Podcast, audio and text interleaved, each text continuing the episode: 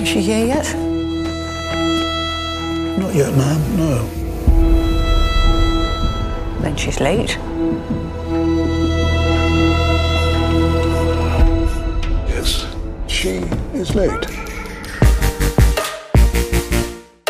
Ihr Katz, den kritischen Filmpodcast Folge 94 mit Susanne Braun, Hi. Barbara Wolfram Hallo. und wir verbringen Weihnachten mit den Royals, denn äh, Pablo Larraín lässt Kristen Stewart in die Rolle von Lady Di schlüpfen. Ich bin Christian Eichler. Hallo Spencer.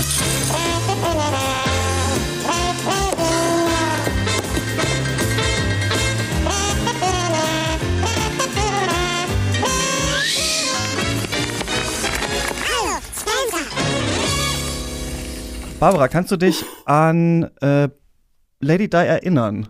Also ich kann mich nur an Erzählungen über Lady Di erinnern, weil meine Mutter hatte tatsächlich ein bisschen eine Aversion gegen sie, die Mhm. ich bis heute nicht ganz nachvollziehen kann.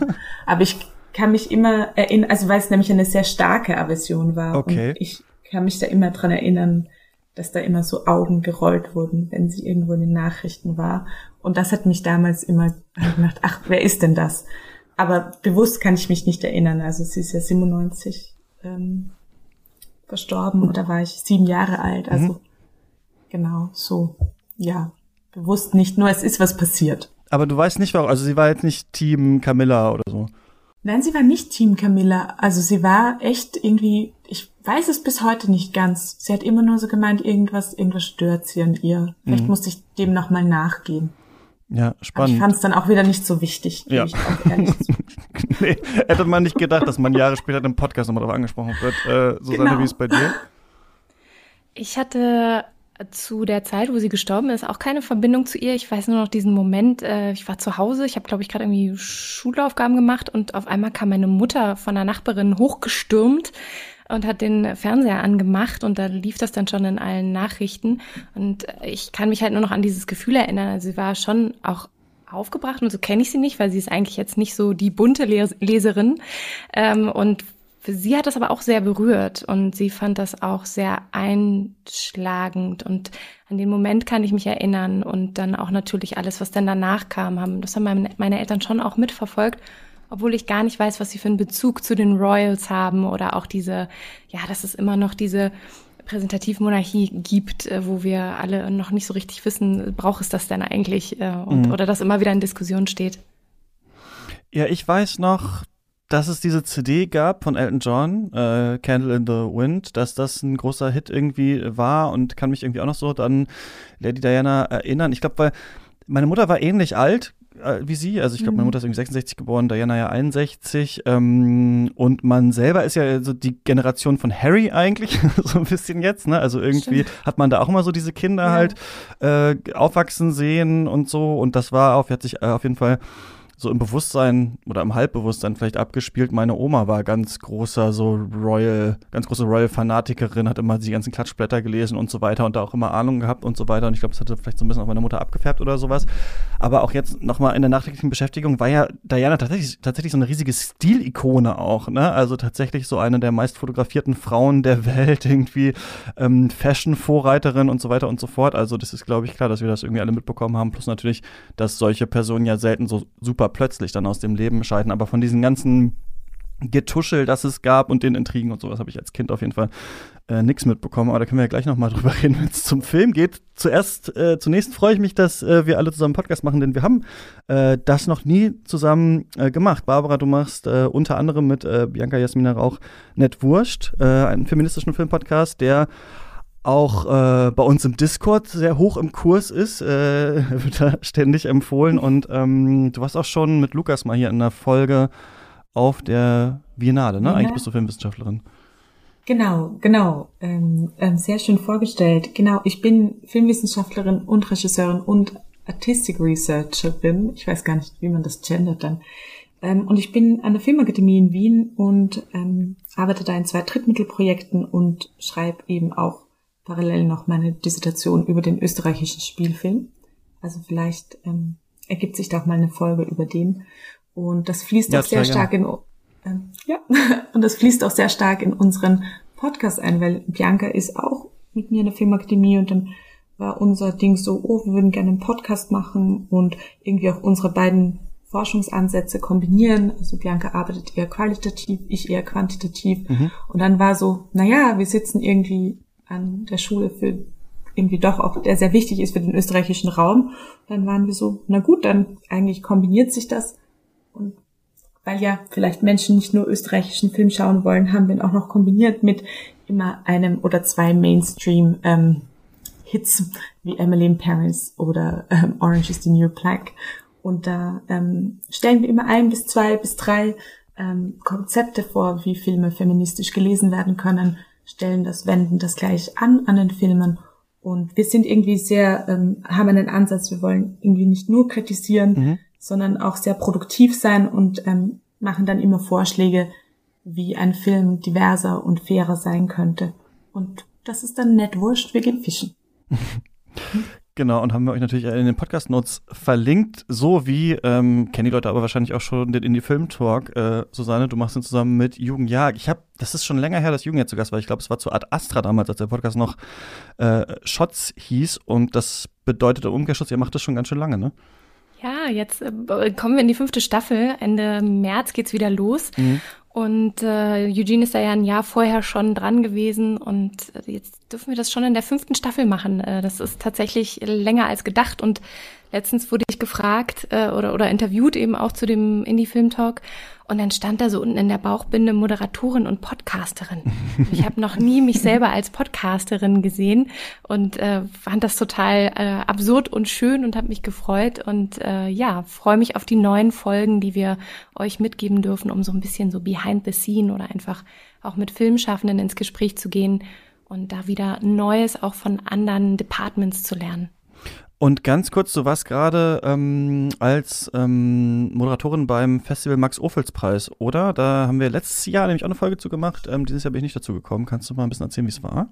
Ja, sehr gerne. Genau, ich durfte vor Ort sein und das war dieses Jahr dezentral hybrid organisiert, mhm. was bedeutet, man hatte das große Cinestar Saal 1, dort haben alle Premieren stattgefunden, täglich äh, drei Stück, beziehungsweise bei den Kurzfilmen dann natürlich mehr, drei Premierenblöcke und da wurden die Anmoderation als auch die QAs live in acht weitere Kinoseele gestreamt im Aha. Saarland und in Saarbrücken. Das heißt, man hatte so ein gemeinsames Gefühl von, wir gucken gerade alle den gleichen Film und wir dürfen auch alle live äh, die Moderationen miterleben, die im Kinosaal stattfindet mit den Filmschaffenden. Und trotzdem gibt es dieses Premierengefühl. Und neben Branchentreffen, die es auch vor Ort gab, also für die Filmschaffenden, die an dem jeweiligen Tag dort sein durften, die durften immer für einen Tag da bleiben, dann mussten die wieder gehen. Mhm. Äh, aber das war wirklich eine ganz tolle Atmosphäre, einmal mit den Saarbrückern und Saarbrückerinnen vor Ort und aber natürlich auch für die Filmschaffenden. Und darüber hinaus hat auch digital einiges stattgefunden. Man konnte mhm. das streamen, man konnte in die Mediathek gehen und man konnte auch einige Panels live mitverfolgen. Also nicht so wie bei einem anderen großen deutschen Filmfestival, bei dem wir uns bald in äh, 20 Kinos am Tag drängen werden, äh, wahrscheinlich. Ähm, naja, klingt auf jeden Fall gut. Auf jeden Fall gut, dass es solche Konzepte äh, danach gibt und ausprobiert ähm, werden. So viel Geld wie die Royal Family habt ihr wahrscheinlich nicht auf der hohen Kante, aber drei Euro im Monat oder fünf hat doch jeder, hat doch jeder irgendwo. Oder ich meine, das ist so ein schäbiger Starbucks-Kaffee. Ich glaube, eine Glas eingelegte Paprika kostet doch 2,99 oder sowas. Das könnt ihr euch alles knicken. Stattdessen das Geld an uns geben. steadyhq.com slash cuts ist die Adresse und dann hattet ihr sechs extra Folgen Cuts im Monat. Was? Warum denn auf einmal sechs? Naja, weil das die Specials sind, in denen wir über Gesamtwerke sprechen. Diese Woche Paul Thomas Anderson. Mailback-Folgen, in denen wir über Nachrichten Texte oder Artikel und eure Fragen sprechen. Und das neue Format Shortcuts, das so einmal in der Woche kommt, äh, wo ein Film besprochen wird oder eine Serie oder irgendein anderes Phänomen, was keine eigene Cuts-Folge vor der Paywall äh, bekommen hat. Zum Beispiel haben wir da geredet über Lamp, über West Side Story, über Spider-Man No Way Home, über Macbeth und über Drive My Car. Es ist auch eine Aufnahme zu diesem äh, Terence Malick IMAX-Ding geplant. Also, falls ihr da Bock drauf habt, ähm, unterstützt uns gerne. Und nicht nur das, ihr kommt dann auch in den äh, Cuts Discord. Für mich mittlerweile so die wichtigste Quelle eigentlich, um über Filmkram informiert zu bleiben. Gerade planen wir unseren Aufenthalt in Cannes. Mal gucken, ob es dieses Jahr nochmal klappt. Also, Katz kann nur funktionieren, wenn ihr das finanziell unterstützt. Und das heißt, ohne diese Unterstützung können wir es auch nicht machen. Ne? Also es gibt natürlich ganz viele Sachen, wenn man das unterstützt, aber es ist auch so einfach cool, weil wir dann immer weiter diesen Podcast machen und ausbauen können. Vielen Dank an alle, die das schon machen. Und jetzt geht's weiter mit Spencer. Von Pablo Larraín, ein chilenischer Regisseur. Ich habe den 2015 ähm, mit seinem sehr düsteren, wie ich fand, sehr guten Film El Club äh, kennengelernt und seitdem ist er, wenn ich das mal so sagen kann, ein Frauenregisseur geworden. Drei Filme in Folge äh, tragen den Namen einer Frau, die vor, ja, vielleicht vor extreme Taten und Entscheidungen äh, gestellt wird. 2016 war das Natalie Portman als Jackie Kennedy äh, in Jackie. 2020, zumindest in Deutschland, ich glaube eigentlich ist der von 2019, ähm, Mariana Di Girolamo als Emma und jetzt ist es Kristen Stewart, die zu äh, Prinzessin Diana oder wie sie im deutschen Volksmund genannt wird, Lady Di, äh, wird und sich ja so ein bisschen ähnlich auch, finde ich, wie Jackie Kennedy in Jackie auf ihrem Weg aus so einer möglichen Machtposition im Staat äh, befindet. Die eine ist nicht mehr äh, First Lady natürlich nach dem Attentat und die andere eben bald nicht mehr die in Anführungsstrichen wahrscheinlich nächste Queen, denn sie und Charles äh, lieben sich ja schon lange nicht mehr. Er hat seine alte Beziehung zu Camilla Parker Bowles wieder aufgenommen und ähm, deswegen kriselt es, aber wir wissen, man scheidet sich natürlich nicht einfach so als äh, Thronerbin und Erbe äh, von äh, Großbritannien. Und irgendwann ist es dann ja aber doch passiert. Ähm, 1992 war das, fünf Jahre vor Dianas tragischem Tod.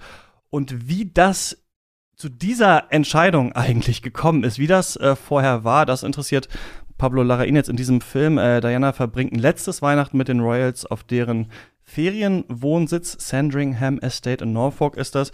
Und wir sehen da am Anfang so, wie das äh, Imperium eintrifft. Ich war so ein bisschen an Star Wars erinnert und dann ist mir natürlich aufgefallen, dass das Imperium in Star Wars natürlich auch ein real weltliches Vorbild hat. Ähm, es trifft diese Entourage der Queen ein, die Corgis, die Küchenhelfer alle sind da, es kann eigentlich losgehen, aber Diana fehlt und die kommt dann aber ähm, ja so als Nachzüglerin nach, verfährt sich erstmal, ähm, ist wieder auf ihrem alten äh, Wohnsitz, wo sie aufgewachsen äh, ist und trifft dann tatsächlich irgendwann später ein und ja, verzieht sich auf ihre, ihr Zimmer, fällt in eine Art Depression, sie hat Geistererscheinungen und äh, das sehen wir dann. Die Musik ist von Radiohead-Member Johnny Greenwood. Ist so eine Art Horror-Jazz, würde ich jetzt mal beschreiben. Äh, Kamera ist von unter anderem Porträt einer jungen Frau in Flammen, äh, Kamerafrau Claire Maton. Und Kristen Stewart, wie wir alle wissen, ist Diana Spencer. Und äh, eine Sache will ich noch mal kurz in den Raum stellen. Der Film ist noch kein richtiger Erfolg. Also der hat jetzt gerade mal so sein Budget wieder eingespielt und ich denke mal, mh, hm, ob man das einen Flop nennen muss, das werden wir wahrscheinlich nach den Oscars äh, sehen, denn Kristen Stewart kann sich da ja noch Hoffnung machen und ich denke mal, wenn sie da gewinnt, dann ist der Film wahrscheinlich auch wieder in aller Munde und so weiter und so fort. Ähm, Susanne, der Film nennt sich ja selber eine Fabel, basierend auf einer wahren Tragödie, beziehungsweise wird das am Anfang eingeblendet. Hast du das auch hier drin gesehen? Nicht von Anfang an. Ähm, ich würde sagen, ich war halt erst so ein bisschen irritiert, inwiefern ich jetzt was von der Fabel zu erwarten habe. Wir haben ja Lady Diana als eine real existierende Persönlichkeit und ähm, was, was, was soll mir jetzt von der Fabel erzählt oder ähm, das heißt ja auch geraten werden mhm. und hatte mich viel eher an, an ein Buch erinnert ähm, von äh, Christine Brückner, die in Wenn du geredet hättest, Desdemona verschiedene Frauen zu Wort kommen lässt, ähm, entweder auch Figuren aus der Literatur, aber auch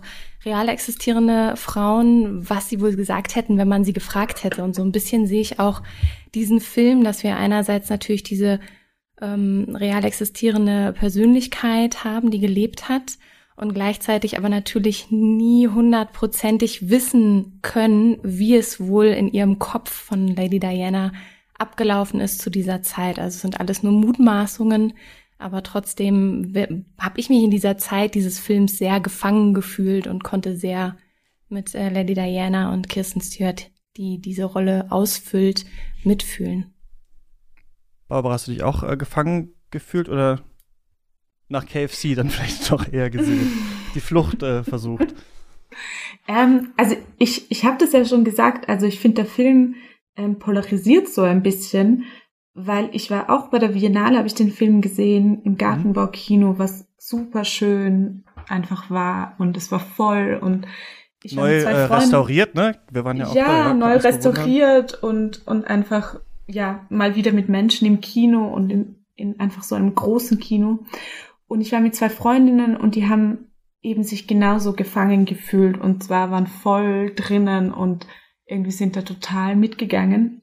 Und wenn ich ganz ehrlich bin, also ich war nicht so gefangen. Also ich war irgendwie, und das ist aber wirklich was ganz Subjektives, also ich gebe jetzt so meine subjektive Meinung hinein und dann können wir auch noch über, über andere Aspekte davon sprechen, weil es im Film auch so ganz, ganz tolle Sachen gibt. Ich war wirklich mehr, ich habe mir mehr, ach, ich hätte mir eine Frauenfigur gewünscht, die schon weiter ist. Und ich frage mich, ob das, also das möchte der Film auch gar nicht. Das ist ja genau dieser Zwischenzustand und es ist der Zwischenzustand, wo sie nicht weiß, wie. Und ich habe so gemerkt, ich hätte gerne eine Diana gesehen, die diesen Schritt schon gemacht hat und die, die einfach bis zum gewissen Grad diese Opferposition, in der sie war, ähm, schon abgeschüttelt hätte. Das heißt, ich wäre, also ich, ich, ich wäre wahrscheinlich bei KFC hätte ich angefangen mit meinem persönlichen Diana-Film. Aber das davor, ähm, vielleicht auch genau ist es ja, dass man sich selber nicht gefangen fühlen möchte, gerade in einem Film. Und das trifft ja auch so ein, auch wo man subjektiv gerade im Leben ist. Genau.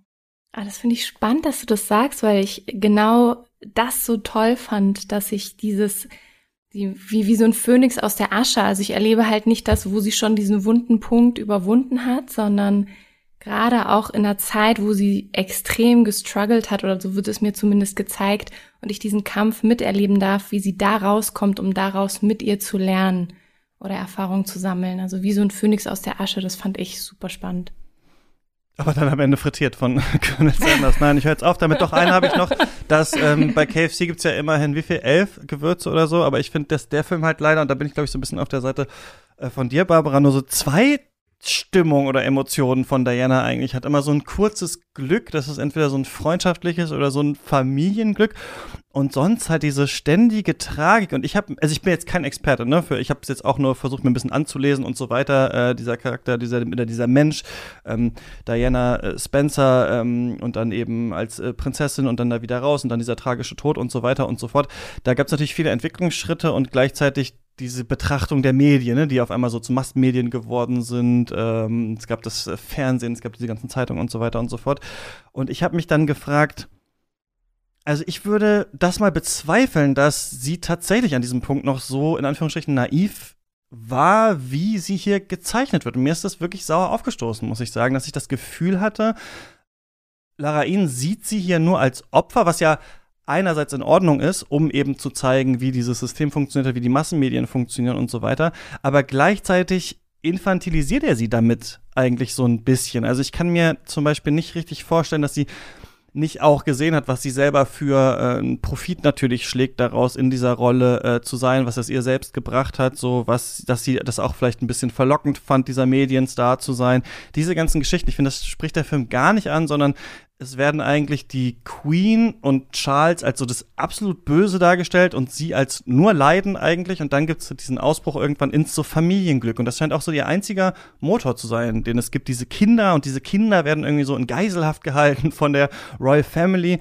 Und darum dreht sich das. Und das, ich würde nicht mal nur sagen, dass, es, dass man vielleicht den Zeitpunkt falsch gewählt hat, sondern ich glaube das auch nicht so richtig, dass das so war. Und dann frage ich mich halt, wenn es dann eine Fabel sein soll, ist es mir dann fabelhaft?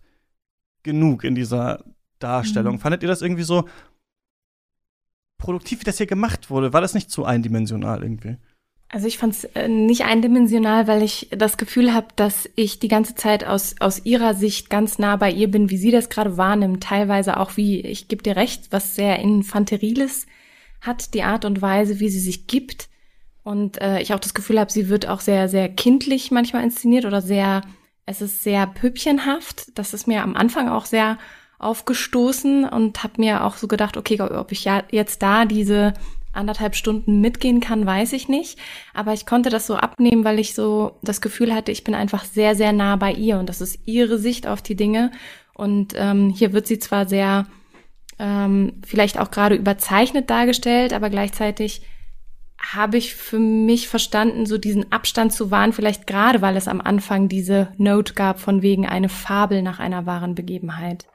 Deswegen konnte ich mich damit sehr gut versöhnen während, äh, während des Films und fand es halt viel spannender, welche Trias aufgemacht wird zwischen Vergangenheit, Gegenwart und Zukunft. Also wenn man Diana so ein bisschen als als den Motor ansieht, als Vorreiterin, die versucht hat, diese absurden Strukturen in dem Königshaus zu durchbrechen in der Art und Weise, wie sie agiert und das auch ihren Kindern mitgibt, die dann das Erbe sozusagen weitertragen, also auch einfach auszubrechen aus diesen alten Strukturen und das alles, äh, wenn man jetzt die Vergangenheit wieder mit reinnimmt, inspiriert von vielleicht auch äh, Anne Boleyn, die da ja auch eben als Figur mit auftaucht. Und diese Trias, die dieser Film aufspannt, das fand ich extrem spannend mit ihr zu entdecken. Voll. Ähm, also wenn ich euch so zuhöre, ich habe jetzt noch mal über die Fabel nachgedacht. Und ich finde halt, der Punkt bei einer Fabel ist doch, da gibt es am Ende so einen Satz, mit dem wir nach Hause gehen. Und die Moral von der Geschichte. Genau. Und ich finde einfach, wenn ich so nachdenke, frage ich mich, was ist die Moral vom Film und was ist so die Moral, die wir kennen von ihrem Leben? Weil ich finde schon, es gibt diesen Film und dann gibt's schon überpräsent einfach die echte Diana, die es gegeben hat. Und irgendwie das, was wir jetzt natürlich mitbekommen, was mit Harry und Meghan und wie sie alle heißen, sozusagen irgendwie in der, wir sind ja in der, also wir leben ja in der Zukunft, wir leben in ihrer Zukunft, ähm, die in dem Film so angedeutet wird. Und ich finde einfach, da öffnet sich einfach so eine Riesendiskussion, ähm, die der Film ja auch vielleicht genau andeuten will über diese Frage, ähm, was bedeutet Monarchie in unserer Welt heutzutage? Was bedeutet das Vererben von einem Status in eigentlich einem Land, das ähm, einfach eine gewählte Regierung auch noch hat? Was sind diese Imaginarien, die eine Nation braucht oder eben nicht braucht? Also was ist dieses Modell, für das sie stehen? Und da frage ich mich einfach, ob dieses Ende zu sagen, ich breche aus sehr bedrückenden, konservativen, abstrusen und auch irgendwie weirden Familienmustern aus, um bei KFC zu landen, ob das nicht einfach dann zu kurz gedacht ist für den Film. Also da frage ich mich so, vielleicht, es würde mich voll interessieren, was ihr vielleicht auch da für einen Satz hättet, den ihr mitnehmt, wenn das ein, eine Fabel ist vom Film ähm, weil ich da immer irgendwie so hängen geblieben bin. Ähm, wohin will sie sich denn verändern? Wohin will sie ausbrechen? Ja, komischerweise ja zurück in die Kindheit, die ja so äh, hinstilisiert wird, als wäre jetzt Diana auf einem Bauernhof irgendwie, weiß ich nicht, zwischen Schweinen aufgewachsen oder sowas. Also sie ist ja auch an sich einfach ein interessanter, eine interessante Persönlichkeit, weil ja nie so richtig, also man kann das nie so auf eins zustimmen. Man kann jetzt nicht sagen, okay, Diana ist ja auch in noble Verhältnisse reingeboren worden, was ja stimmt. Also hat sie überhaupt nichts mit dem Volk zum Beispiel zu tun oder mit den in Anführungsstrichen normalen Menschen. Das stimmt ja nicht, weil sie auch ganz viele äh, verschiedene so Jobs hatte zum Beispiel und so weiter und natürlich auch sich viel eingesetzt hat für viele Leute, viel politisch auch gearbeitet hat und so weiter. Also man kann das nicht so auf eine ähm, Rolle runterbrechen. Ich finde nur, dass der Film das irgendwie so ein bisschen macht. Also es gibt mhm. dieses Zurück in die Kindheit, ähm, in das äh, in das Idyll und man hat wenig so das Gefühl, außer ich behüte jetzt meine beiden Söhne. Was will sie denn eigentlich sonst noch oder auf was kommt sie vielleicht noch für Ideen oder, außer dieser, dieses Ausbruchsmoment? Denn was ja auch gezeigt wird, ist ja diese Eifersucht auf Camilla Parker Bowles Charakter, auch durch diese Kette, die äh, beiden äh, gegeben wird. Und das ist ja eigentlich von ihr ein Festhalten an diesem eigentlich Beziehungsmodell, in dem man äh, vorher noch war und gerade eigentlich so nicht so dieser Ausbruch. Deswegen habe ich mich auch gefragt, boshaft vielleicht, findet der Film das nicht doch eigentlich ganz geil, auch diese traurige, leidende, sich selbst verletzende Diana in dieser Rolle von Kristen Stewart und labt sich eigentlich auch ein bisschen so an diesem Bild, was ihm ja nicht an sich jetzt vorzuwerfen ist. Das kann ja sein, das kann man ja so aufbauen. Ich weiß nicht, was, ja, ich, was ist die Moral? Die Monarchie ist schlecht, so das wussten wir ja wahrscheinlich schon so ein bisschen. Ich weiß nicht, was du da am Ende für, für einen Satz siehst, am Ende, Susanne.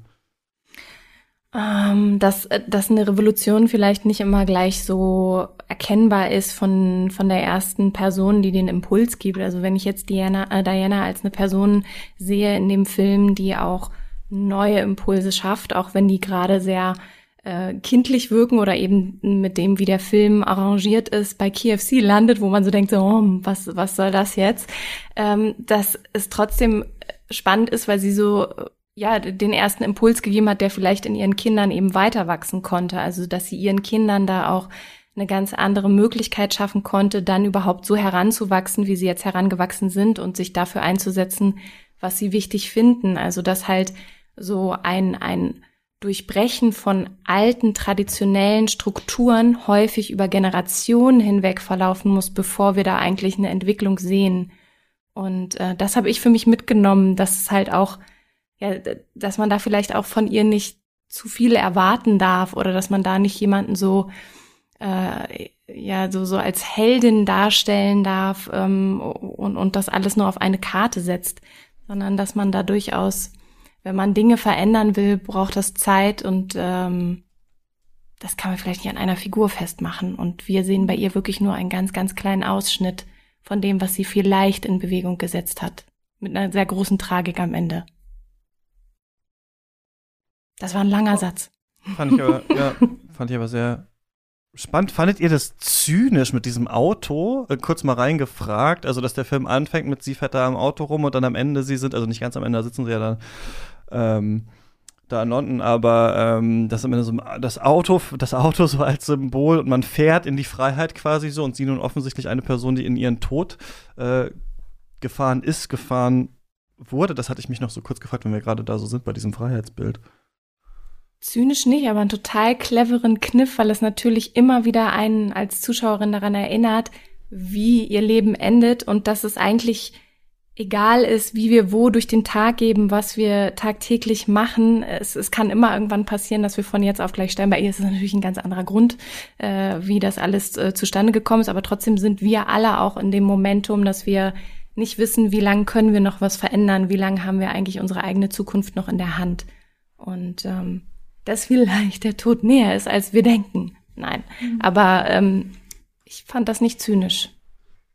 Also ich finde es auch nicht zynisch. Ich glaube, ich, ich habe es nur wirklich ein bisschen profaner gesehen, weil ich fand es einfach, es ist der erste Ausbruch, den wir sehen, dass sie einfach alleine Auto fährt und ohne Security ähm, und dass sie selber fahren darf und fahren kann. Und auch wenn sie sich verirrt, hat sie Möglichkeiten, ihren Weg zu finden. Und das fand ich einfach eine schöne Vorwegnahme eigentlich von diesem Film, dieses Ich möchte mein Leben selber fahren.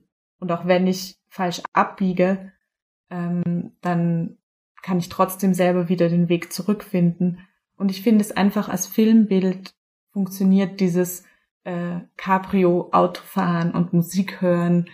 Ich finde immer wieder habe ich das Gefühl, man fährt dann mit der Figur in den Film hinein. Also ich finde es ist einfach ein wahnsinnig schönes Filmbild, was so über ganz, ganz viele Filme einen Bogen schlägt. Und ich das Gefühl habe, ich darf mit ihr in ihr Leben hineinfahren. Also ich habe da gar nicht an ihren Tod gedacht, witzigerweise. Ich auch. Ich habe ich hab tatsächlich, aus, als ich aus dem Kino raus bin, ähm, Musik auf die Ohren gepackt und nach mhm. Britpop gegoogelt. und geguckt, was ich für Songs finde, die in den ähnliche Soundrichtung gehen, wie den Song, der quasi am Ende gespielt wurde, als sie mit ihren beiden Söhnen eben ähm, weggefahren ist. Und was hast du gefunden? oh, ich kann mich gar nicht mehr erinnern. Ähm, ich habe es nicht parat. Ähm, es war aber auf jeden Fall, ich, ich konnte sehr gut äh, mitgehen und äh, dachte so, ja, das war jetzt genau der richtige Sound zum Abschluss, um, um durch die Straßen zu laufen. Das war schön. Ich habe ja gerade eben noch mal gegoogelt. Ach ja, All I Need is a Miracle kommt da, ne? Genau, das ist dann äh, dazu zu dieser großen Song. Geste geht's dann hin. Habt ihr das irgendwie als Kommentar? Also ein paar Sachen bieten sich noch an. Ich glaube, aber wir müssen eigentlich gleich noch mal zurück zur Rolle, die vielleicht Diana spielt. Aber dieser Song auch, also dass wir, dass wir uns ähm, die Flucht aus der britischen Monarchie auf eine Art, eventuell, wie du siehst, auch Susanne, als Symbol für so eine äh, Art Grenzenrollen nochmal umzudenken, dann mit diesem äh, Song, ne, ein Wunder äh, wird benötigt und dann äh, zur großen Fastfood-Kette mit den äh, Kindern. Ist das auch irgendwie so ein Kommentar vielleicht aufs Kino und vor allem auf Kristen Stewart, habe ich mich so gefragt. Vielleicht auch nochmal, wie fandet ihr die eigentlich in dieser Rolle? Weil sie ja also einerseits vielleicht oberflächlich zu lesen, ja auch bestimmt in ihrer Karriere total eingeengt war von ihrer ursprünglichen Rolle, die sie hatte, die ja auch in so einer Zweierkonstellation war, ne? Also wo Robert Pattinson und Kristen Stewart so als die beiden so das Pärchen vor allem verschrien, ja, sehr verschriene SchauspielerInnen beide gewesen, ähm, sich dann so langsam versucht hat, über ihren eigenen Weg irgendwie da ähm, äh, hinauszukämpfen und gleichzeitig ja Kristen Stewart jemand, dem immer vorgeworfen wurde, nicht so eine große, oder der immer vorgeworfen wurde, nicht so eine große Range an Emotions und so weiter zu haben, spielen zu können und jetzt ja auch hier so sehr ähm, unterdrückt tatsächlich auch ähm, spielt. Ich habe mich auch gefragt, ob hier so am Ende, also was, was dieses KFC, dieses Freiheitsgefühl, dieser Amerikanismus eigentlich ist, was hier am Ende ähm, versinnbildlich werden sollte, einerseits und andererseits halt, wie, wie sie so in diese Rolle passt. Ist sie eine gute Diana vielleicht auch aufgrund ihrer ähm, Geschichte und so? Habt ihr das Gefühl gehabt, das passt eigentlich, was wir hier sehen? Also so wie du es gerade aufziehst, finde ich, macht sich da für mich auch nochmal eine totale Metaebene auf, die ich gar nicht bedacht habe. Also inwiefern ist äh, Kirsten Stewart genau die richtige Person für diese Rolle, einfach äh, weil wir als Zuschauerinnen auch hinterfragt werden, inwiefern müssen wir auch jemandem eine zweite Chance geben, äh, auch, auch sich anders präsentieren zu können und nicht jemanden bis zum Get-No einzuengen. Äh, das finde ich einmal ganz spannend für Diana und eben die jeweiligen Fans, als auch eben jetzt Kirsten Stewart in der Rolle von Diana ähm, und auch sich eben abnabeln zu können von ihren vorherigen Rollen, die sie gespielt hat. Das finde ich eine ganz spannende Dynamik, die du dadurch aufmachst, an die ich noch gar nicht gedacht habe. Und dann würde ich sogar sagen, ja, finde ich super, dass sie mit der Rolle besetzt wurde.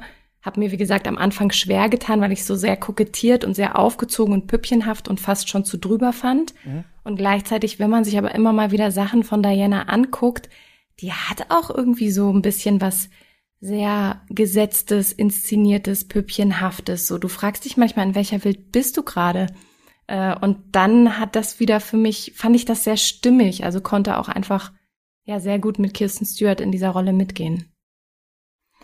Ähm, oh, ich muss da nochmal zurück zu, es war wirklich der letzte Song, war All I Need is America. Ähm, weil für mich ist das total diese Brücke zu Megan und Harry. Also, ähm, das wäre zu mein Punkt.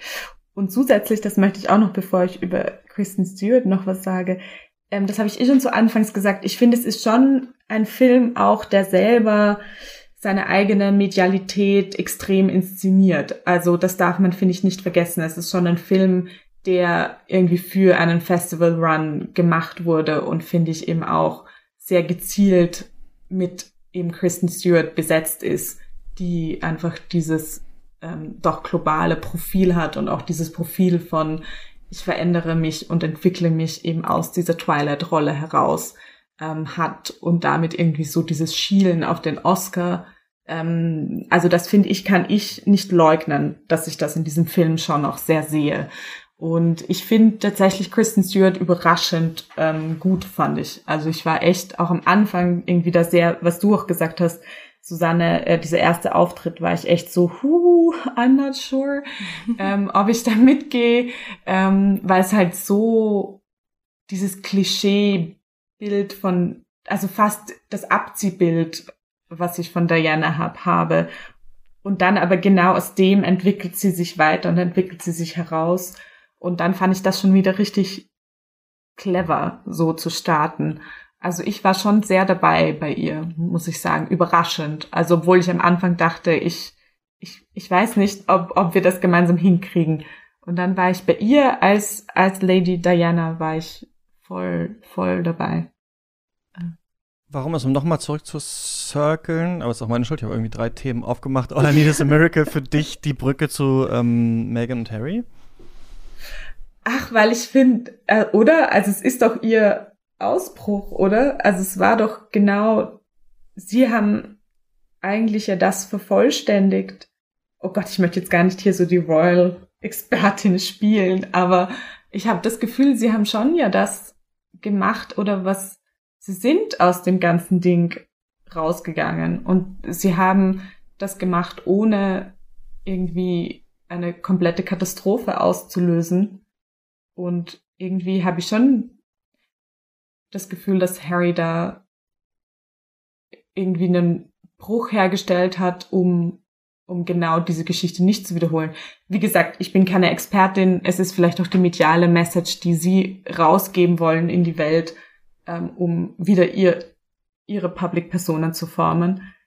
Ähm, nee, sehe ich aber auch so. Also das ja. ist ja genauso diese Trias, die es aufmacht und dieser Schwung, vielleicht meintest du das mit dem Song, äh, auch einfach nochmal in, in die Zukunft verweist, äh, die, die Kinder, die eben den Impuls bekommen, mhm.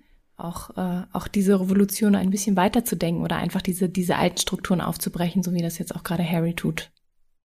Und selbstbestimmt zu agieren, also zu sagen, ich, es ist, es schaut so aus, als ob das überhaupt sich gar nicht bewegen könnte und trotzdem kann ich innerhalb dieses Systems dann doch was verändern und einfach in die USA ziehen und dort auch ein super privilegiertes Stimmt, Leben ja, leben, aber, okay. aber trotzdem, ja.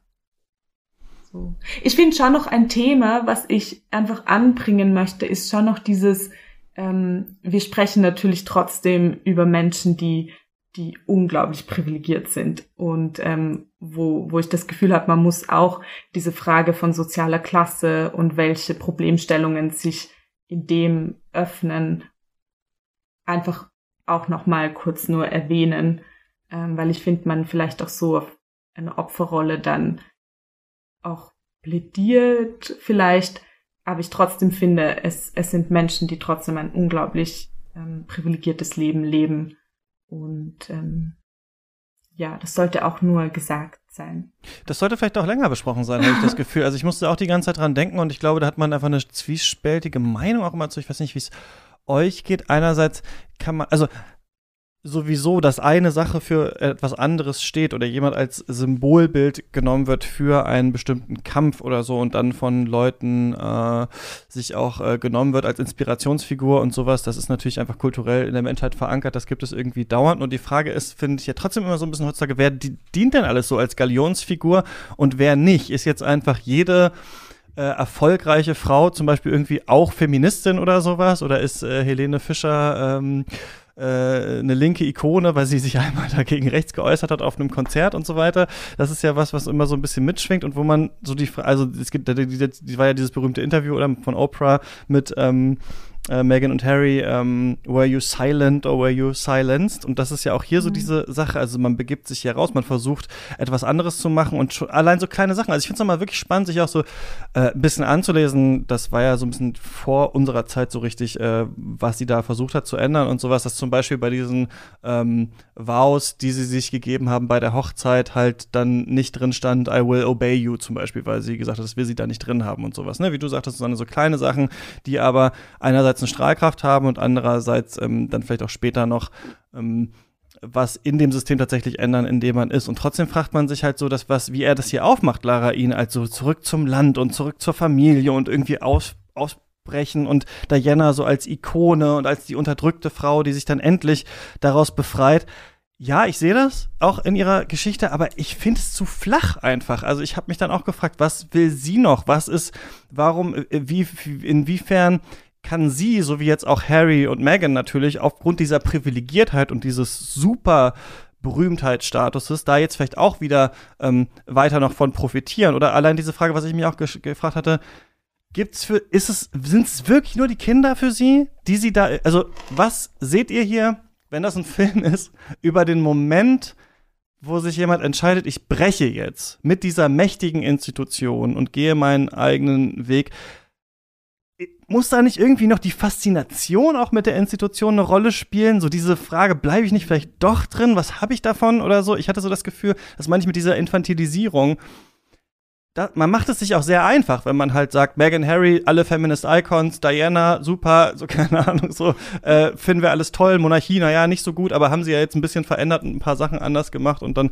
passt es schon, wenn man noch drei Charities gründet, so ein bisschen, das ist jetzt mal zugespitzt gesagt. Das habe ich mich halt auch gefragt, so wie sieht man sie äh, und, und diesen Klassenunterschied und so ähm, taugt sie tatsächlich als so Role Model oder wäre es eigentlich interessanter gewesen, sie schwieriger zu zeichnen, unsympathischer vielleicht auch oder sowas? Hätte man dann vielschichtigeres Bild vielleicht am Ende gehabt?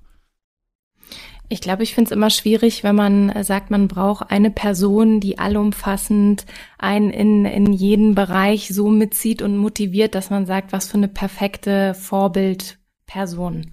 Egal ob Mann oder Frau oder welches Geschlecht auch immer, sondern dass es halt immer irgendwie wichtig ist, sich eine Facette von jemandem zu nehmen.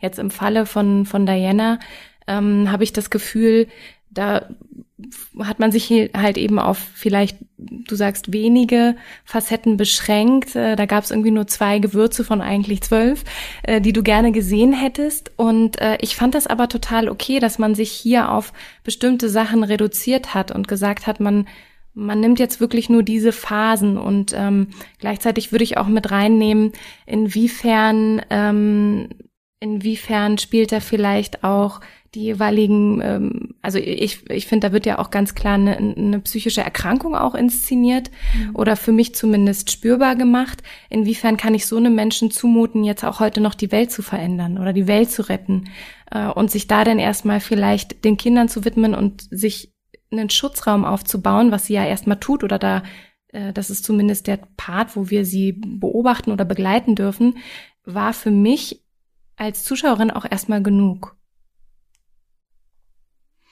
Also ich würde ähm, noch auf einen Aspekt gehen, den ähm, die Figur des Charles auch im Film eben anspricht. Dieses irgendwie, es muss zwei Dianas geben, die eine, die Diese sie fotografieren, ja. genau, die eine, die sie fotografieren und die andere, die du bist.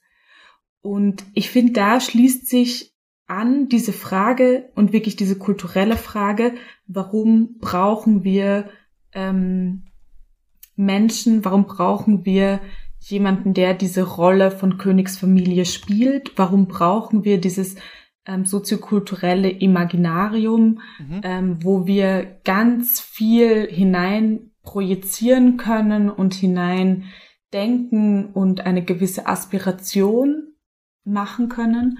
Und das finde ich ist echt so eine riesige andere, fast Foucault'sche äh, Diskussion über wie Gesellschaft organisiert ist und wie Menschen in dieser Gesellschaft zusammen sich fügen, indem sie sich gemeinsam auf etwas ausrichten. Und ähm, verkürzt würde ich sagen, ich glaube definitiv, dass ähm, Königsfamilien so eine Rolle ähm, haben. Also wirklich eigentlich nur ein Märchenimaginarium zu sein, von einem Nationalgefühl, von Werten, die wir in einer Gesellschaft teilen. Ähm, und was der Film dann für mich versucht hat, war halt zu sagen, aber das sind trotzdem noch Menschen, also es sind nicht nur Märchenpuppen, sondern da gibt's dahinter einfach eine Person, ähm, die ein Leben hat und die sehr, sehr viel teilt von dem, was wir alle empfinden. Und da finde ich, was du gesagt hast, Susanne, so wichtig, dass für mich dieser Film auch ganz klar ein Film über eine psychische Krankheit war, über die Bulimie, über die sie ja auch sehr offen gesprochen hat ähm, später und auch sehr, ähm, glaube ich, ähm, versucht hat, auch eine Offenheit für ähm, psychische Krankheiten zu fördern. Und da würde ich sagen, ähm, das, das geht absolut und das ist auch unglaublich wichtig, solche Figuren zu haben, die, sage ich, Normverschiebungen vornehmen können. Also die sagen können, wir sind mit einem Wertesystem, mit einem Normsystem kulturalisiert, das einfach nicht mehr aktuell auf unsere derzeitige Welt passt. Und deswegen gehe ich als Vorreiterin vor und verschiebe das ein bisschen. Und auch wenn wir jetzt so reden, denke ich mir, vielleicht ist auch genau das, was dieser Film vielleicht auch in sich drinnen trägt, dieses es ist über psychische Krankheiten und in dem Fall über Bulimie zu sprechen und die Auswirkungen zu sehen, die es auf ein, ein, ein Gefühl vom Selbst und vom Verankertsein in einer Familie hat, ähm, dass darüber geredet gehört und dass das nicht abnorm sein sollte. Und wenn das diese Fabelwesen können und machen, dann finde ich, erfüllen sie doch eine sehr wichtige kulturelle Rolle.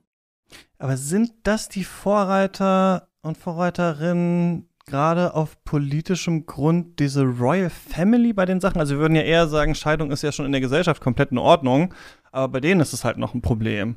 Oder ähm, irgendwie, dass man äh, auf diese Vows wieder bezogen nicht, nicht, einander gehorchen äh, muss. Dass, ähm, also die passen sich ja eher so der Gesellschaft und werden dadurch ja auch wieder verjüngt und vercool und dann hat man halt so ein bisschen die Abtrünnigen, das sind halt dann äh, Meghan und Harry, aber wenn dann William dann später irgendwie auf den Thron kriegt, findet man den vielleicht auch dann noch so ganz cool. Und so bleibt ja auch diese, diese Königsfamilie, die unglaublich viel auch Geld schluckt, immer so ein bisschen, das finde ich interessant, dass du es auch machst, quasi als so Repräsentanz immer wieder ja auch so ein bisschen da.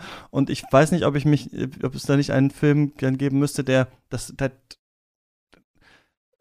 nicht so fabelhaft verklärt, sondern stärker damit bricht vielleicht, als es dieser Film macht. Wobei er immerhin sauer auf die, auf die Familie ist auf jeden Fall. Das kann man ihm jetzt nicht unterstellen. Aber ähm, dass er so ein bisschen, also das genau, was du sagst, dass wir, wir brauchen das so als ikonische Figuren oder damit wird gehandelt. Und genau das macht der Film jetzt aber auch und zeigt uns nochmal, ihr wisst, ich reite auf den Punkt herum, aber zeigt uns nochmal irgendwie, was wir irgendwie wussten über, also das ist ja das, ja. das ist ja kein, also der Film wird manchmal als radikal gehandelt, indem das gesagt wird, das ist ja jetzt kein Standard-Biopic, wie wir das sonst immer kennen, sondern es ist ja irgendwie eine radikal andere Sicht. Aber eigentlich müssen wir sagen, ist diese Sicht Diana als ähm, Bulimie-krank, als depressiv und sowas ja die, die eigentlich schon, ähm, ich glaube, 95 oder sowas mit diesem Buch eigentlich rausgekommen ist und da ist und jetzt noch mal so verspätet abgefilmt wird.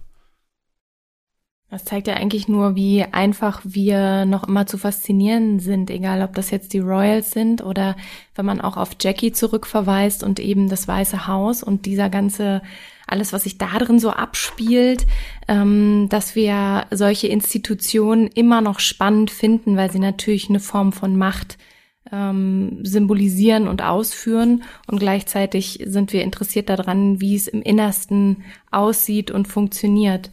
Und äh, deswegen sind wir vielleicht auch gefragt, inwiefern wir solche Institutionen weiterhin faszinierend finden und demnach eben auch befeuern ähm, oder inwiefern wir wirklich diese Filme auch sehen und sagen, okay, wie furchtbar das eigentlich ist, was da abläuft, diese absurden Protokolle und Traditionen, die erhalten werden über Generationen hinweg. Wie kann das überhaupt noch sein, dass wir äh, sowas noch haben oder dass das so miteinander agiert wird, egal ob man jetzt das Weiße Haus nimmt, war ja, wo es ja auch irgendwie sehr absurde Protokolle gibt, die im Film Jackie gezeigt werden, äh, oder halt eben bei den Royals. Also liegt es hier nicht wieder auch an uns, diese jeweiligen Dinge zu verurteilen und eben nicht faszinierend zu finden. Ich finde da so spannend, ähm, ja, der Punkt, ähm, was du am Anfang gesagt hast, Christian, der Film ist ja vielleicht auch ein Flop also vielleicht interessiert es uns ja auch gar nicht mehr so sehr, weil wir gesagt haben, wir wissen so und so, dass Lady Diana Bulimie hatte. Also we know. Wir haben alle das Interview irgendwann gesehen und wir haben alle irgendwann in The Crown reingeschaut.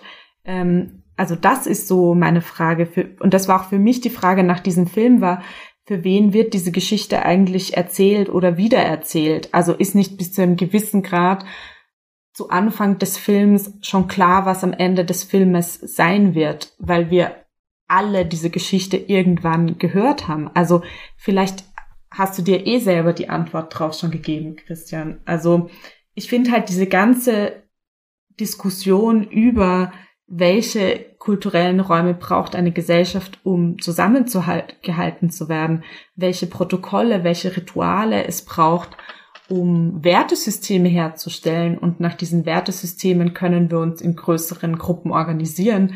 Ähm, das ist echt nochmal eine andere, super spannende Diskussion, die ich aber in diesem Film halt irgendwie nur so mitschwingen sehe. Also die ähm, kommt, wenn wir jetzt darüber reden, ich sehe sie eben nur angedeutet im Film, was ja auch extrem spannend ist, wenn man sich dann so weiter durchkämpft. Aber ähm, genau, vielleicht ist das auch einer der Gründe, warum der Film nicht so sehr gesehen wurde. Ich weiß es nicht. Ich glaube auch die, ähm, wie heißt es? Zur Verfügungstellung. Nee, wenn man statt Don't Look Up den an Weihnachten programmiert hätte, glaube ich, hätte man noch mal die ein oder andere, ein oder andere Familienmitglied wahrscheinlich dazu bekommen, das auf Netflix sich anzuschauen. Eventuell hätten wir einen großen Twitter-Diskurs über Lady Di noch mal ähm, gehabt. Ähm, wie seht ihr denn, wir haben nicht so viel filmisch bis jetzt darüber eigentlich gesprochen, wie es gemacht ist eigentlich tatsächlich, ne? wie das dargestellt wird und auch noch nicht so stark über diese übernatürlichen, magisch-realistischen, vielleicht Horrorelemente könnte man es auch noch mal ähm, nennen. Denn das, muss ich sagen, fand ich erstmal ähm, so inhaltlich eindimensional, wie ich jetzt, also sicherlich, man kann immer sagen, es sind interessante Fragen, die da drin aufgeworfen oder die man jetzt sich stellt, nachdem man das gesehen hat, aber ich finde, der Film muss die Fragen auch so ein bisschen behandeln. Das hatte ich ja bei vielen Sachen einfach nicht so stark das Gefühl. Trotzdem fand ich, war dieser Ort und ähm, diese Ästhetik schon spannend dargestellt eigentlich. Ich fand irgendwie interessant, wir haben ganz viele so ähm, Seitwärts-Kamerafahrten in dem Film, sowas, was wir eigentlich oft eher aus Kriegsfilmen kennen. Also wenn man so den Strand noch mal langläuft oder sowas und im Hintergrund dann die ganzen Soldaten sieht und so weiter, um zu zeigen quasi, was das hier für eine ähm, für ein riesiges Manöver ist, was wir dargestellt sehen. Und hier haben wir das halt durch diese durch diesen Ort an die, diesen Geschenken vorbei und äh, durch diese Hallen und man hat auch das Gefühl, ja, also das ist auch unglaublich, was hier quasi aufgetragen werden muss. Also hier ist auch nochmal so eine bildliche Kritik vielleicht auch an dieser Royal Family, auch dadurch, dass da unten diese Küche ist, wo ja, glaube ich, ich weiß nicht, ob das stimmt, dass das da tatsächlich steht, they can hear you, also wo man merkt, die müssen ganz, ganz leise äh, da kochen für die, also dieser Punkt, der aufgefahren wird und so verfolgt der ja auch oft Diana, die durch dieses ähm, Haus sich bewegt und gleichzeitig ist es ja fast wie so ein oder? Ein Film in so einem Spukschloss oder Geisterhaus, dass wir dies ganz selten nur sehen. Also wir sehen die Queen mal kurz, wir sehen Charles mal kurz, aber ansonsten sind die eher angedeutet, so wie die unten in der Küche wissen, die können uns hören, aber wir, wir sehen gar nicht, wo die sind. Und ähm, so wie sie sich dann durch dieses Schloss bewegt, ähm, ist es, hat das schon so also was Märchenhaftes, irgendwie Gruseliges. Bis wir dann halt diesen äh, ja, Selbstmordversuch, kann man es vielleicht nennen, sehen von ihr auf dieser Treppe, der ja auch so ein reales Vorbild hat. Also Diana hat sich selber, glaube ich, als sie mit, ich glaube, William schwanger war, eine Treppe runtergeschmissen, äh, weil sie den Druck nicht standhalten konnte und eine, ich glaube, Haushälterin von ihr oder sowas auch mal die Treppe runtergeworfen tatsächlich. Also darauf läuft es dann halt ja hier so hinaus. Wie fandet ihr denn das stimmungsvoll, vielleicht noch mit dem Soundtrack, mit den Bildern und vor allem auch diese übersinnlichen Elemente, die hier reinkommen, dieses leicht Horrorfilmartige, dass man zwischenzeitlich denkt, jetzt driftet so in The Shining Richtung oder so ab. Ich fand das total gut und ähm, sehr, ja, wie du schon sagst, auch ähm, horrorartig. Ich glaube, Kirsten Stewart hat selber gesagt, dass sie findet, der Film ist wie ein surrealer Fiebertraum. Und ich finde, das hat irgendwie sehr gut gepasst. Und äh, hatte auch ähm, das Gefühl, dass genau das mich auch dann noch so mehr mitgezogen hat, egal ob es die manchmal sehr nervig aufweckenden Violinen waren, die jetzt richtig an mir zerren und ziehen, oder ob es eben ja diese Kameraeinstellung war, die immer sehr nah bei Diana war, also fast so dreiviertel over shoulder eher bei ihr und im Anschnitt dann irgendwie nur die, die hölzernen Figuren, die sich auch sehr horrorartig im, im, im albtraumhaften äh, Schloss bewegen. Das fand ich schon sehr gut inszeniert und eben auch, dass ich mitfühlen konnte, warum sie sich so alleine und verhasst und irgendwie völlig fehl am Platz findet und am liebsten dem Ganzen ein Ende setzen möch möchte. Ähm, die einzigen Aufatmer waren dann entweder die, äh, die Zofe Maggie, wo ich so dachte, ah, oh, Gott sei Dank ist die Person da, wo ich mich zwischenzeitlich gefragt habe, ist die wirklich da? Also, oder bildet sie sich das nur ein? Mhm. Und also was ja durchaus dann manchmal hat sie sich das eingebildet, dass sie wieder da ist, aber ob die als Person für den Film tatsächlich eine existierende Persönlichkeit gewesen sein sollte, und bei dem Haus hatte ich zwischendurch das Gefühl, also als sie dann ihr altes Haus dann besucht hat, einerseits wie eine Erlösung, obwohl sie total geweint hat und traurig war, hatte ich das Gefühl, endlich ist da keiner, der ihr irgendwas vorschreibt. Endlich ist da keiner, der sagt, du musst jetzt das anziehen, du musst jetzt dieses tun, du kommst jetzt sofort mit runter. Ähm, das gab es irgendwie in diesem Moment nicht. Und deswegen, so traurig dieser Moment war, habe ich ihn als sehr heilsam empfunden und konnte dann aber nicht verstehen, ähm, dass sie sich so plötzlich dann doch irgendwie dazu entscheidet, okay, setze ich dem jetzt nicht doch ein Ende und äh, stürze mich die Treppe runter. Das war für mich dann irgendwie sehr plötzlich. Hm. Jetzt denke ich so drüber nach, über dieses plötzlich. Ähm, naja, ich denke noch so ein bisschen für mich. Christian, du wolltest was sagen oder? Du meinst, äh, wie ist es denn nochmal in dem Film? Ich habe jetzt gerade noch mal hier reingeschaut. Ähm, sie ist auf der Treppe, sie ähm, ist kurz davor, den Selbstmord zu begehen und dann aber läuft es ja darauf hinaus, dass sie stattdessen diese Perlenkette zerreißt. Ne? Genau. Ne? Also tatsächlich nicht, oder auch quasi die Kette, die Verbindung zur Royal Family dann durchtrennt und ihren eigenen Weg geht. Und das ist doch äh, untersetzt mit so einer langen Plansequenz, nee, nicht Plansequenz, aber ähm, so eine Art Traumsequenz, in der sie durch ihr Leben nochmal durchtanzt, oder? Und dann so verschiedene Versionen ja. von sich selbst heranwachsen sieht. Wo ich dann da übrigens dachte, ach, hier können sie jetzt mal richtig aufspielen eigentlich mit dem, was sie können in diesem Film. Also alleine die Ausstattung, da kenne ich mich jetzt nicht so mit aus, aber Diana, die ja auch als so eine Mode-Ikone gilt, finde ich, da ähm, fand ich, passt Kristen Stewart schon richtig gut drauf und äh, das ist auch hier dann toll gemacht, so durch diese verschiedenen Stationen und sowas und dieser Ausbruch. Auch wenn vielleicht das Modell an sich halt wieder so ein bisschen, um zu, zu sich zu finden, ah, okay, hier kommt es jetzt zusammen, ne? Die Kindheit, der Film heißt Spencer, man sieht sich selber noch mal als Kind, man nimmt den Mädchennamen eigentlich wieder an, ne? Das ist eigentlich so dieses, wie das da verdeutlicht werden soll. Und äh, da ist ja dann so ein neues Leben als Möglichkeit drin. Wobei der Film halt wenig Zeit damit verbringt, wie dieses Leben dann aussieht oder so, ne? Aber so hätte ich es jetzt hier erklärt gesehen, warum sie dann, also sie in dieser Rückbesinnung auf die Kindheit sieht sie, dass sie noch eine Zukunft hat, die außerhalb von diesen Strukturen halt irgendwie besteht, ja. Mhm. Stimmt. Also ich ja. finde voll. Also ich finde auch, dass das die Kamera da, also ich bin ein großer Fan von dieser Kamera, also Claire Martin wirklich ähm, fand ich super spannend, auch ja Bilder, die wir ja auch bis zum Überfluss kennen aus den Nachrichten und aus den diversen Verfilmungen. Und ich fand, sie hat da schon nochmal einen neuen Twist und eine eigene Sprache gefunden, die da sowas dagegen gehalten hat und auch, wie du gesagt hast, Christian, so eine Kritik drinnen auch hatte. Das fand ich extrem spannend. Und was ich an diesen Bildern auch so fand, ich war eben bei der Figur Maggie auch sehr unsicher, ob die wirklich da ist. Also das war ja auch wirklich dann diese Szenen, wo sie da und wieder weg war. Was ich wirklich ähm, grandios fand, diesen inneren Zustand auf der einen Seite der psychischen Krankheit zu bebildern und in dieses Gefühl zu kommen, also wirklich als Zuschauerin einfach verunsichert zu sein, also ein bisschen irgendwie was auch The Father ja probiert hat. Mhm. Ähm, und dann trotzdem finde ich noch einmal, was für mich dahinter mitschwingt, ist in all diesen Regeln und Ritualen und dieses They can hear you und, und auch absurd von außen, wenn man da nicht drinnen ist. Es kreiert halt ganz stark dieses Gefühl von Insider und Outsider. Und da habe ich schon das Gefühl, dass das auch in dieser Adelsklasse ja total ein Ding ist. Kennst du diese Codes? Kennst du sie nicht? Bist du dabei? Bist du nicht dabei? Ähm, also machst du den falschen Schritt oder nicht? Auch bei diesem Wiegen und bei all diesen Traditionen, die sie haben. Und ich finde, dass sie da schon Bilder dazu gefunden hat, wo ich das wirklich körperlich gespürt habe, dieses, ich kenne die Codes nicht, ich bin verunsichert, was als nächstes Bild kommt und ich gehöre da nicht dazu und ich spüre mit ihr mit in diesem Versuch, ihre eigenen Regeln zu definieren und dann einfach zu sagen, ich zerreiß diese Kette und ich finde, es ist ein, es wird ja auch vorweggenommen eben davor, wie sie die Kette schon am Tisch zerreißt und isst, mhm. ähm, wo ja auch für mich der erste Moment war so, fuck, macht sie das jetzt wirklich? Und dann kommst du drauf, das ist das, was in ihr passiert. Und dieses Verschwimmen fand ich schon sehr clever, einfach dieses Gefühl bei den Zuschauenden zu erzeugen. Also da bei der Kamera bin ich und, und bei der Montage bin ich echt sehr dabei. Sehr, sehr spannend.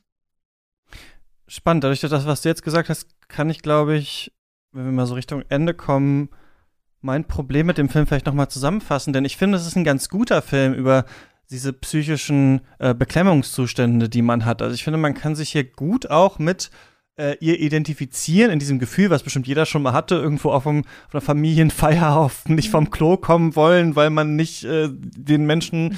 äh, vielleicht unter die Augen treten wollte, da immer so ein bisschen rumzutigern, vielleicht doch noch mal äh, nicht zum Essen zu kommen oder ein bisschen später runterzugehen oder noch mal raus ums Haus und sowas. Also diese Idee, mhm. dass man ähm, diesen Menschen, äh, von dem man sich eigentlich trennen will, aber man weiß nicht richtig, wie man es macht, weil dieses Regime, egal ob es jetzt tatsächlich ist, so wie eben äh, das britische Imperium oder immerhin das Königshaus oder nur imaginiert ist, weil man so stark drin ist, dass man äh, da nicht da nicht raus will, das finde ich kriegt der Film eigentlich ähm, gut hin. Ich finde diese Halluzinations- oder weiß ich nicht, diese, diese, dieses Bildliche mit dieser ähm, anderen Frau, die ja dann geköpft wurde und so weiter, jetzt das hätte ich mir vielleicht ein bisschen radikaler noch gewünscht oder noch ganz interessant, aber ich finde diese, diese, dieses grundsätzliche äh, Problem, man will da nicht hin, man muss ja irgendwie raus, man weiß nicht so richtig, ähm, wie es gehen kann. Das ist ganz gut getroffen. Ich finde es als Diana-Film nicht so interessant. Das ist das Ding, weil ich mhm. sehe dann halt eigentlich so einen Film, der dann dadurch aufgehübscht ist, dass er diese ganzen Sets hat und diese tatsächlichen ähm, Menschen, die es ja wirklich äh, gab, hier nochmal verkörpert sind und eine tolle, ähm, also eben Cinematografin hat, einen tollen äh, Soundtrack, der das alles unterspielt. Das finde ich alles nicht schlecht, aber ich finde, das zusammen, wisst ihr, das finde ich nicht so interessant. Also das führt für mich nicht zu einem neuen äh, Gedanken, außer dass ich das Gefühl habe, jeder von uns kann sich jetzt irgendwie in Diana halt reinfühlen, weil manchmal ist es halt schwierig im Leben ungefähr. So manchmal ist man eingeengt. Und das finde ich, glaube ich, als Kommentar, den Pablo Larraín hier ähm, machen will, dazu nicht sonderlich äh, fruchtbar. Und deswegen fand ich diesen Film so ein bisschen ärgerlich, weil ich die ganze Zeit dachte, ja, was ist jetzt, was, was willst du mir noch erzählen, außer das? Aber ich finde, das an sich, dieses Gefühl, ist schon ganz ähm, eindrücklich erzeugt. Ähm, ihr könnt noch auch Themen aufmachen, aber ich frage schon mal so in die Runde, äh, Susanne, muss man Spencer gesehen haben? Ja, vielleicht. Äh, und auch noch dazu Jackie. Also ich finde, dass das, wenn man die beiden auch so nebeneinander stellt, sind das einfach zwei sehr unterschiedliche Frauenbilder, die ganz unterschiedliche Facetten gezeigt bekommen oder wo wir ganz verschiedene Facetten sehen, wie sie aus schwierigen Situationen ähm, herauswachsen oder sich, finde ich, weiterentwickeln. Und ähm, mir hat das tatsächlich geholfen, Jackie zu kennen und diesen Film zu sehen. Ich weiß nicht, wie es andersrum gewesen wäre. Und ja, ich würde Ihnen auf jeden Fall empfehlen, um ihn sich anzuschauen. Also ich habe Jackie nicht gesehen, ähm, deswegen bin ich jetzt sehr gespannt, den auch noch anzuschauen, ähm, nach dem, was du jetzt gesagt hast. Weil ich tatsächlich auch an diesem Problem so ein bisschen festhänge, dass ich sage, da gibt es eine grundlegende Disposition im Film, die ich super spannend finde, aber ich frage mich einfach, warum muss das Diana sein? Ähm, und dann kommt bei mir halt sehr schnell diese Verdächtigung, die ich schon am Anfang gesagt habe, ist es dann einfach nur wieder ein Publicity-Stunt, ähm, der ja im Grunde die Kritik, die er ausübt an einer Medieneinengung, nicht eigentlich auch weiter benutzt. Und unter dem Aspekt, ähm, glaube ich, würde ich tatsächlich den Film nicht empfehlen. Also ich wurde auch ein paar Mal gefragt nachher und ich finde es ein Film, den kann man sich auf jeden Fall anschauen, aber es ist für mich kein Must-See. Also es ist für mich, glaube ich, nicht eine Befreiungsgeschichte, die der Film ein bisschen behauptet zu sein. Das sehe ich nicht in dem Film. Ja, wie gesagt, sehe ich ähnlich. Ich wollte noch mal sagen, bei Jackie ist interessant, ich habe jetzt auch erst nachgeholt für diese Folge, dass Lara ihn nämlich so leicht unterstellen will, manchmal doch sich vielleicht nicht so doll für die politischen Hintergründe oder die Politik zu interessieren, wie es dem Film vielleicht gut tun würde, auch Spencer, da aber gezwungen ist, das zu machen, ne, weil es tatsächlich ja um Realpolitik quasi in the making tatsächlich geht, trotzdem aber an, an dieser äh, Figur aufgezogen und das finde ich ziemlich spannend. Also ich finde ihn auf jeden Fall sehr sehenswert, würde ich dir auf jeden Fall empfehlen, den ähm, noch nachzuholen. Ähm, Spencer immer noch in den Kinos wahrscheinlich? Nee, vielleicht auch nicht, weiß ich nicht. Müsst ihr mal äh, schauen. Ähm, schreibt uns gerne, was ihr von dem haltet, auch gerne im Discord. Ähm, habt ihr sonst noch irgendwas zu empfehlen? Entweder was, was ihr gemacht habt oder was, was ihr gesehen habt? Ganz aktuell oder auch so ein bisschen in die Zukunft gegriffen, also super aktuell, äh, kann ich empfehlen, äh, den Film Everything Will Change von Martin Persil wird im Mai 2022 ähm, Premiere haben, beziehungsweise in den Kinos laufen. Eine fantastische Kombination zwischen Dokumentarfilm und Science Fiction. Und wer Don't Look Up gesehen hat, der wird an diesem Film auf jeden Fall auch seine Freude finden, sogar noch mal eins mehr, weil er Inspiration liefert für mögliche Antworten, was wir denn tun können. Und das finde ich sehr fantastisch. Deswegen auf jeden Fall eine große Empfehlung, im Mai 2022 in den Film Everything Will Change zu gehen. Cool. Ähm, ich habe eine ganz profane Empfehlung, nämlich Lost Daughter von Maggie Gyllenhaal. Ah. Das ist gerade auf Netflix. Mhm. Und ähm, Bianca Sie hat sich gerade ganz kurz, sorry, ich grätsch dir rein. Olivia Colman ja. langsam an Kristen Stewart in den Oscar Predictions, ähm, ab und zu werden die in den Discord ja. gepostet, äh, vorangekämpft. Äh, gekämpft und das heißt, die Kandidatin da übrigens zu gewinnen. Aber ich habe ihn auch in, wo war das? Äh, Venedig gesehen, mochte den auch ziemlich gerne. Aber du gerne, was du daran mochtest. Ähm, eigentlich ist es wirklich, weil Bianca und ich super viel über diesen Film diskutiert haben, über Mutterbild mhm. und tatsächlich, weil in dem Film etwas in mir drinnen ist, wo ich mich so, also wo ich so gemerkt habe, ah, oh, ich finde es auf der einen Seite voll cool, aber irgendwo so kratzt. Und das war eine ganz super interessante und spannende Diskussion, Ähm, und da würde ich mich auch voll freuen, tatsächlich auch einmal mit Männern darüber zu reden, nämlich äh, dieses wirklich, wie, wie Mutterschaft ähm, gelebt wird. Und ähm, deswegen würde ich den, der ist einfach auf Netflix, den würde ich echt so als Diskussionsgrundlagenfilm mal so einfach in den Raum hauen wollen. Und dann, worauf ich mich freue, und ich habe es jetzt zwar noch nicht gesehen, aber ich mache hier so die österreichische Ecke, nämlich die große Freiheit, Sebastian Meise und Money Boys. Ähm, das ist jetzt gerade in den Kinos und ich bin super gespannt, die anzuschauen. Und ähm, Money Boys hat ja auch gerade ähm, eben in Saarbrücken, über das haben wir auch kurz gesprochen, gewonnen. Und da bin ich super neugierig. Also ich habe ihn nicht gesehen, beide nicht, aber da, das ist mein Neugierde-Moment für den österreichischen Film. Große Freiheit weit bei uns gekommen, auch im äh, Jahresabschluss-Podcast mhm. in unserem Turnier wenn ihr wissen wollt, ob er gewonnen hat, könnt, könnt ihr euch das anhören. Und übrigens, bei Lost Daughter ist ja auch Dakota Johnson ähm, mit dabei. Ja. Und ich habe ja äh, jetzt mir vorgenommen, in diesem Jahr auch wieder mal Filme zu gucken, über die ich keinen Podcast machen muss. Das klingt jetzt ein bisschen wie eine, natürlich guckt man irgendwie Filme, aber ich habe mir wirklich vorgenommen, okay, du musst mehr Filme äh, schauen, die du immer auf deiner Watchlist hattest. Oder ähm, äh, da gibt es noch so ein paar andere ähm, äh, wie heißt das, Requirements auf dieser Liste. Äh, 100 im Jahr, 50 von Frauen und 50 nicht aus äh, USA, Europa, Japan, hey. Südkorea. Das ist so das Ding. Und ähm, ich war gerade ähm, äh, im Januar auf Sizilien und äh, mit unterschiedlichen Leuten und da haben wir immer mal auch Filme geguckt, die in Italien oder in Sizilien spielen und einmal A Bigger Splash, da ist nämlich Dakota Johnson auch dabei in einer ein bisschen ähnlichen Rolle eigentlich auch wie in uh, The Lost Daughter Film von Luca Guadagnino, der mir sehr, sehr gut gefallen hat. Ähm, Gerade Ray Fiennes in einer absolut fantastischen Rolle und dann nimmt der Film noch so einen Turn, der ist ja basiert auf The Swimming Pool, dem Klassiker, den ich nicht äh, mhm. gesehen habe, aber jetzt auch nochmal aufholen will, den kann ich empfehlen und dann eine Empfehlung, die von mir selten kommt, es gibt doch, wisst ihr, immer so viele Filme, die den Film feiern und das Kino feiern und so. Und ich roll dann immer so ein bisschen mit den Augen, weil ich mal denke, ja, okay, das äh, es kommt jetzt wieder gut an. Aber ich habe ähm, Cinema Paradiso nachgeholt von äh, Giuseppe Tornatore. Und das ist ein Film, wo wirklich dieses Label Liebeserklärung an das Kino mal passt, weil dieser Film, also im, da spielt sich alles im Kino ab.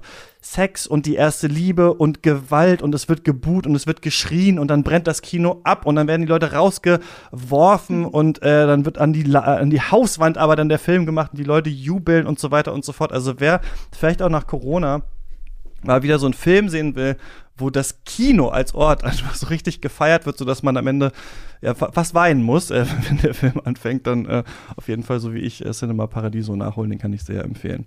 Und Direkt alles notiert. ich pack's auch alles nochmal in die Shownotes. Und ähm, das war's mit dieser Folge. Vielen Dank, dass ihr beide mit mir über Spencer gesprochen habt.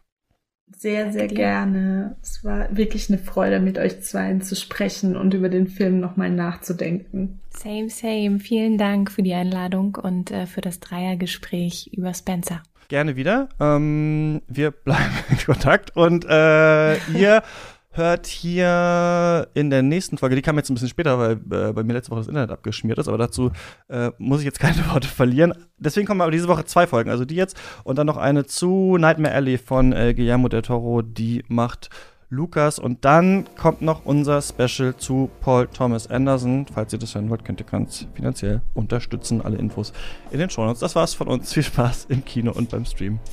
Bis zum nächsten Mal. Tschüss.